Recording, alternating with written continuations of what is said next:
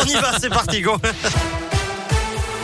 est bête. Ça roule comment à Lyon? Eh bien écoutez, ça coince des deux côtés du tunnel sous Fourvière sur un 2 km actuellement. Un peu de monde également sur le périph' Laurent Bonnevet à hauteur de Saint-Fond pour rejoindre l'A7 en direction de Lyon. Et puis des ralentissements sur la 46 Sud en direction de Paris entre Corba et le nœud de Manicieux. Et puis si vous choisissez de prendre le volant pour partir en vacances, pas de souci pour ce week-end. Bison futé voie vert dans les deux sens aujourd'hui, demain, dimanche. Pas de grève non plus à la SNCF. Le préavis a été levé par les syndicats. Mais il y aura tout de même des perturbations sur les TGV dans le sud-est aujourd'hui. À la une, un pas de plus vers l'ouverture de la vaccination à tous les enfants de 5 à 11 ans. Le comité d'éthique a donné son feu vert ce matin.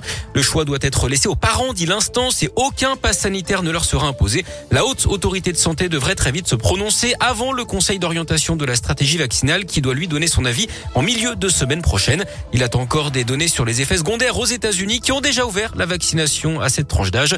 Notez qu'un nouveau conseil de défense sanitaire aura lieu cet après-midi. L'exécutif envisage notamment une nouvelle accélération de la vaccination, notamment en réduisant de 5 à 3 mois le délai entre la dernière dose et celle de rappel. Un an de prison, dont 8 mois avec sursis pour un jeune chauffard dans l'un. Ce garçon de 18 ans, tout juste titulaire du permis, avait été à l'origine de deux accidents de la route le mois dernier en Berrieux en Bugey. Déjà placé sous contrôle judiciaire pour des délits routiers quand il était mineur, d'après le progrès. Il avait percuté mi-novembre un véhicule en grillant la priorité à un carrefour, puis une seconde dans les mêmes circonstances quelques minutes plus tard. Là aussi, en poursuivant sa route. Il a finalement été interpellé mardi dernier en possession de plusieurs centaines de, de grammes de drogue. À la barre, il a déclaré n'avoir aucun souvenir de ces accidents. Le verdict attendu aujourd'hui aux assises du Rhône dans l'affaire du double infanticide de Limonet de Fiette de 3 et 5 ans euh, tués dans une caserne de gendarmerie en 2018. Leur mère euh, est jugée pour euh, ce double assassinat. Elle a reconnu les faits à la barre après avoir nié pendant trois ans et demi.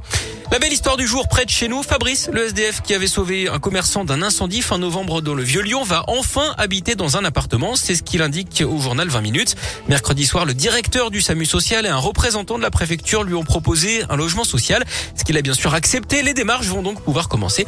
Fabrice va également recevoir la médaille de la ville de Lyon pour son courage. Il espère maintenant trouver rapidement un travail. Il aimerait exercer dans les espaces verts.